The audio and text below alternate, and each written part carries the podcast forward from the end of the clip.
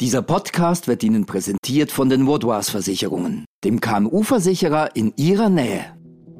NZZ Akzent.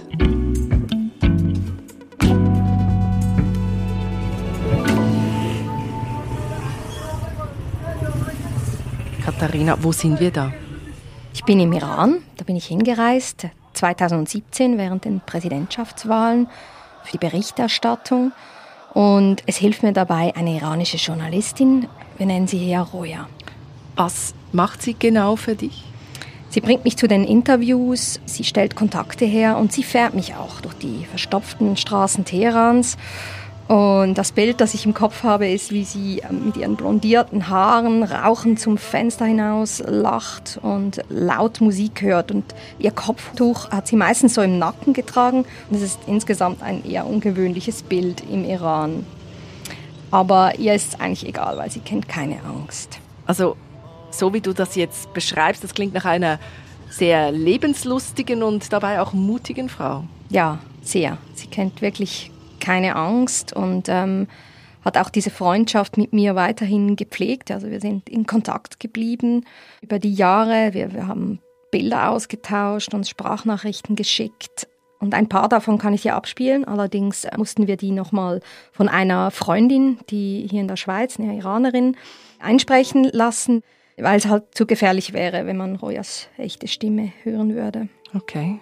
Jedenfalls habe ich dann so eine Sprachnachricht erhalten im September 2022. My dear friend, I have Und die hat mich sehr erstaunt, weil sie ganz anders klingt als sonst. I have to tell you that Farzad, they took him. Roya klingt da in dieser Sprachnachricht sehr verzweifelt und sagt mir, dass sie einen Sohn abgeholt haben. I don't know where he is. I don't know anything. Sie weiß nicht, wo er ist. Und das verändert alles für sie. Mit der Verhaftung ihres Sohns wiederholt sich für Roja ihre eigene Geschichte.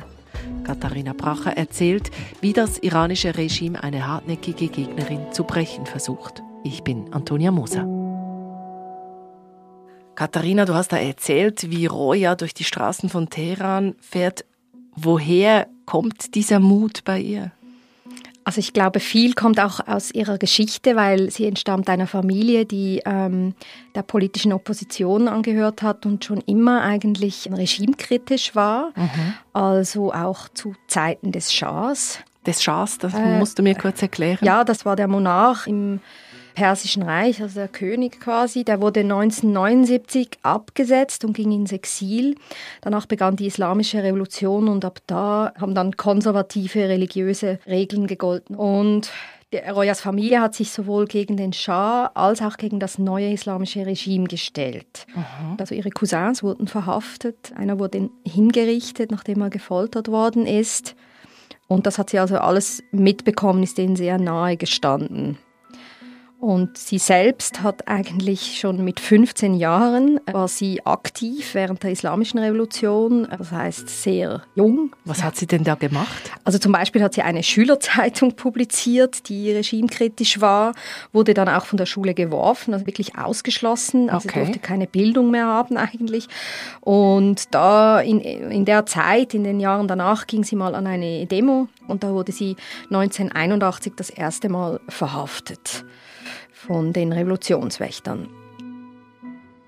Das war während der Kulturrevolution äh, 1979 eine freiwillige Miliz. Das war eine wilde Mischung ursprünglich aus Schlägertypen und religiös motivierten Studenten. Die sind auch heute noch bekannt für ihre Willkür und Gewaltbereitschaft. Sie sind eigentlich die Wächter der islamischen Sitten. Mhm. Heute haben die sich äh, mehr oder weniger professionalisiert und gehören zum offiziellen staatlichen Sicherheitsapparat. Und diese Revolutionswächter haben Roya nun verhaftet. Genau, das erzählt sie mir auch wieder in einer Sprachnachricht. Sie erzählt mir, wie dieser Revolutionswächter in der Polizeistation sie hochhebt, weil sie sich weigert, durchsucht zu werden. Und als er sich dann verzweifelt zu wehren versucht und sich windet, da hat er ihr seinen Kopf an ihren Kopf geschlagen und dabei ihre Nase gebrochen. Sie konnten sich irgendwie befreien und ähm, ja, ist geflüchtet aus der Station.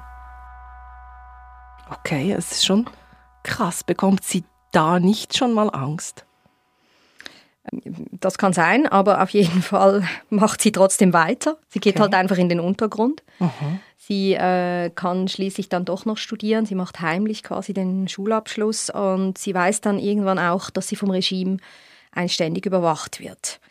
Äh, nach ihrem Uniabschluss äh, erhält sie dann einen Job als Sachbearbeiterin und sie heiratet in der Zwischenzeit und bekommt mit 34 Jahren einen Sohn. Farsad heißt er. Oder nennen wir den, ja. Also, und das ist der, von dem du mir am Anfang erzählt hast, dass der verschleppt wird. Genau, viel später allerdings dann verschleppt wurde. Mhm. Auf jeden Fall nach der Trennung von ihrem Mann zieht sie diesen Sohn fast alleine auf. Und neben der Arbeit recherchiert sie zu Prostitution und Menschenhandel im Iran. Dazu muss man wissen, dass Prostitution natürlich verboten ist und das ein sehr riskantes Recherchevorhaben ist. Sie schreibt die Ergebnisse dann für ausländische Medien unter Pseudonym. Sie wird dann aber trotzdem 2010 nochmals verhaftet und wird ins Gefängnis gesteckt, wird dort verhört, eigentlich Tag und Nacht.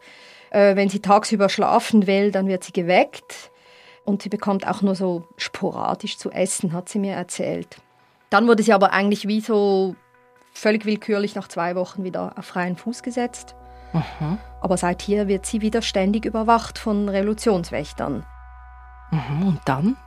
Ja, ihr Sohn wird halt immer älter und, und da es ja auch ihr Sohn ist, beginnt auch er das politische System zu hinterfragen. Okay. Er ist selber sehr ja, interessiert und äh, wird dann aktiv so in studentischen Kreisen. Mhm. Und als im September 2022 dann die großen Proteste, die letzten, losgehen gegen das Regime, gehen Mutter und Sohn an die Proteste.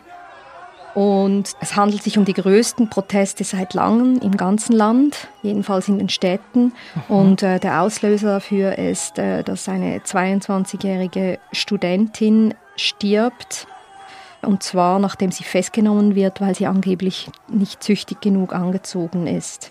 Und es gehen dann als Folge davon bis zu 100.000 Leute auf die Straße, auch Frauen ohne Kopftuch. Aber das Regime greift knallhart durch und nimmt äh, um die 20.000 Personen fest. Und dabei finden etwa 500 Menschen den Tod. Und bei diesen Demonstrationen sind auch Roya und ihr Sohn Farsad dabei. Genau. Ja, es sind da die ersten Protesttage. Und Roya und äh, auch Fasad sind zu Hause. Roya ist um die Mittagszeit am Computer in ihrer Wohnung. Sie wohnt mitten in Teheran in einer Dreizimmerwohnung. Die Fenster sind offen, weil es ist ja noch Sommer. Und irgendwann hört sie Männerstimmen, viele Männerstimmen und so ein Hochtrippeln auf dem im Treppenhaus, was sie dann irgendwie aufgeschreckt hat. Und sie ist dann rausgegangen und Farsad war gerade mit seinen Freunden bei einer Seminararbeit und da klingelt es an der Tür. Und Roya fragt dann, wer steht vor der Tür und zuerst sagt eine Männerstimme durch die Tür, ich habe ein Paket für Sie. Also sie öffnet dann nicht, es klingelt aber immer wieder und der Mann sagt dann irgendwann, er sei von der Geheimpolizei und erzähle auf drei und werde sonst die Tür eintreten, wenn sie nicht öffnet. Da hat Roya okay. keine Wahl und öffnet dann die Tür.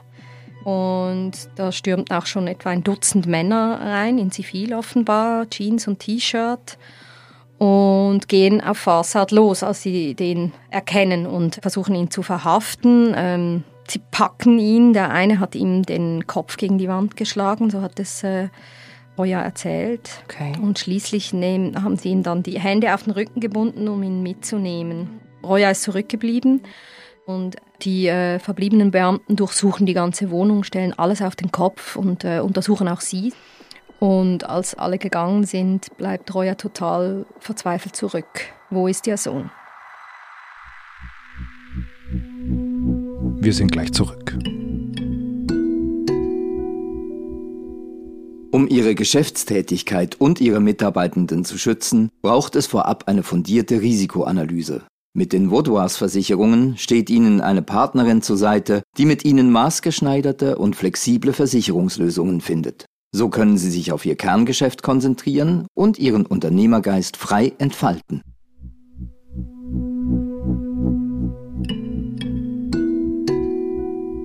Katharina, du schilderst, wie Royas Sohn verhaftet wird. Sie wird durchsucht, ihre Wohnung wird durchsucht und Roya ist, ist verzweifelt. Sie weiß nicht, wo ihr Sohn ist. Was macht sie dann? Also ihr Handy wurde konfisziert, also geht sie zu einer Nachbarin und schickt mir und auch anderen eine Sprachnachricht, was passiert ist. Und sie, ihre Hoffnung ist einfach, dass sie über internationale Medien Druck machen kann auf das Regime und so ihren Sohn findet, weil sie weiß nicht mal, wo man ihn hingebracht hat. Mhm. Und dann geht sie zur Polizei, wo man sie dann aber abweist und bekommt dann aber am übernächsten Abend einen Anruf von Farsad und er sagt, sorg dich nicht Mama, es ist alles gut. Es ist eben nicht alles gut, weil er sitzt im berüchtigsten Gefängnis des Landes, im, im Ewing-Gefängnis und hier sitzen vor allem Regimekritiker und hier ist auch ihr Cousin gestorben und umgebracht worden. Krass. Und dann, was tut Roya dann? Also sie versammelt sich, sie organisiert sich mit anderen Müttern, deren Kinder verschleppt wurden und stellt sich vor das Gefängnis. Und sie, sie sind eigentlich jeden Tag dort. Sie singen und sie rufen und hoffen, dass ihre Söhne und Töchter sie hören können. Aber die Aufseher, die sind dann jedes Mal wieder zur Stelle und verscheuchen sie. Und an einem Abend wird sogar auf sie geschossen, mit Gummi geschossen und zum Teil stieben sie auseinander, aber sie kommen immer wieder zurück, um zu versuchen, Druck zu machen. Und was ist dann mit Farsad?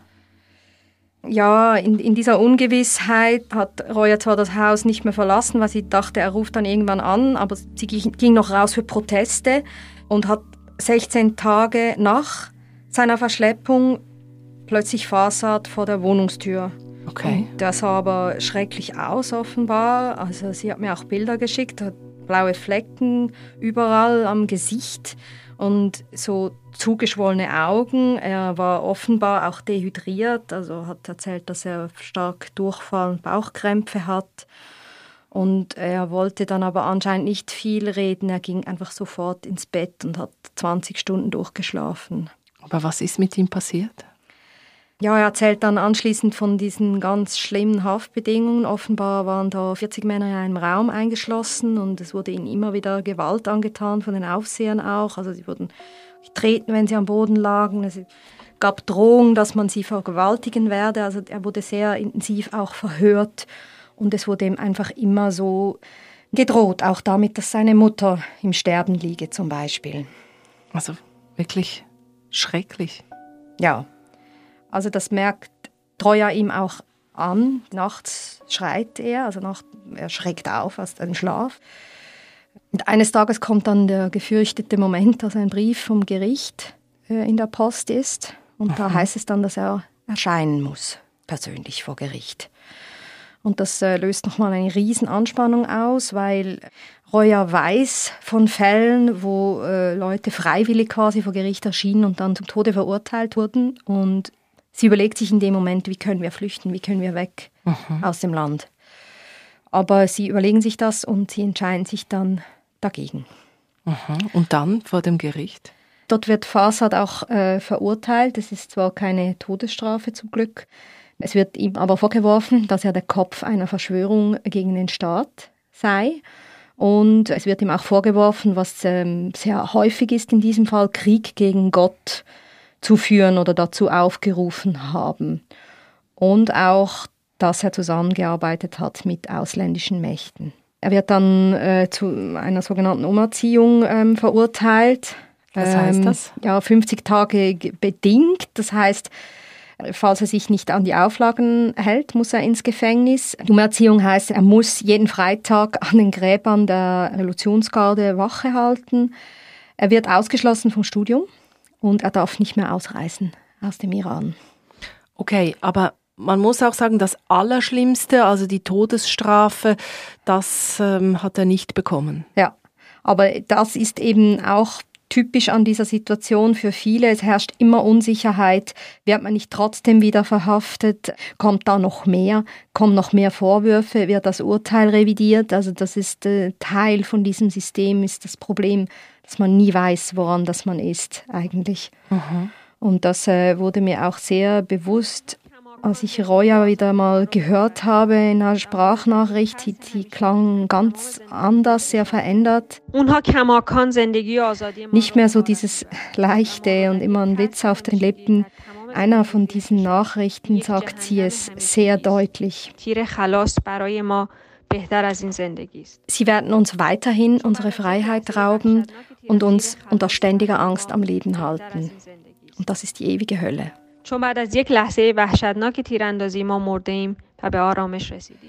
Und dann sagt sie weiter, dass sie eigentlich lieber gezielte Schüsse hätten, weil dann wäre sie einfach nur tot.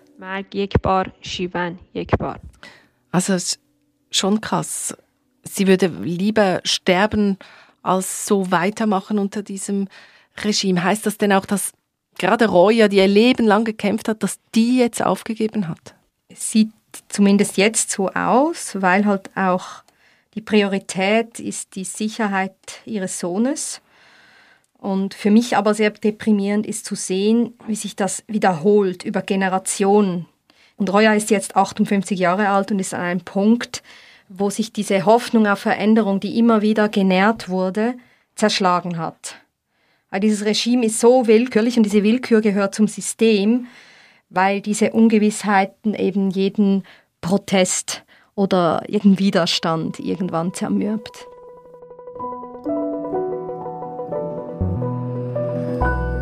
Katharina, danke, dass du im Studio warst. Und vielleicht, wenn sich Roya wieder meldet, gibst du uns ein Update. Das werde ich gerne machen. Vielen Dank.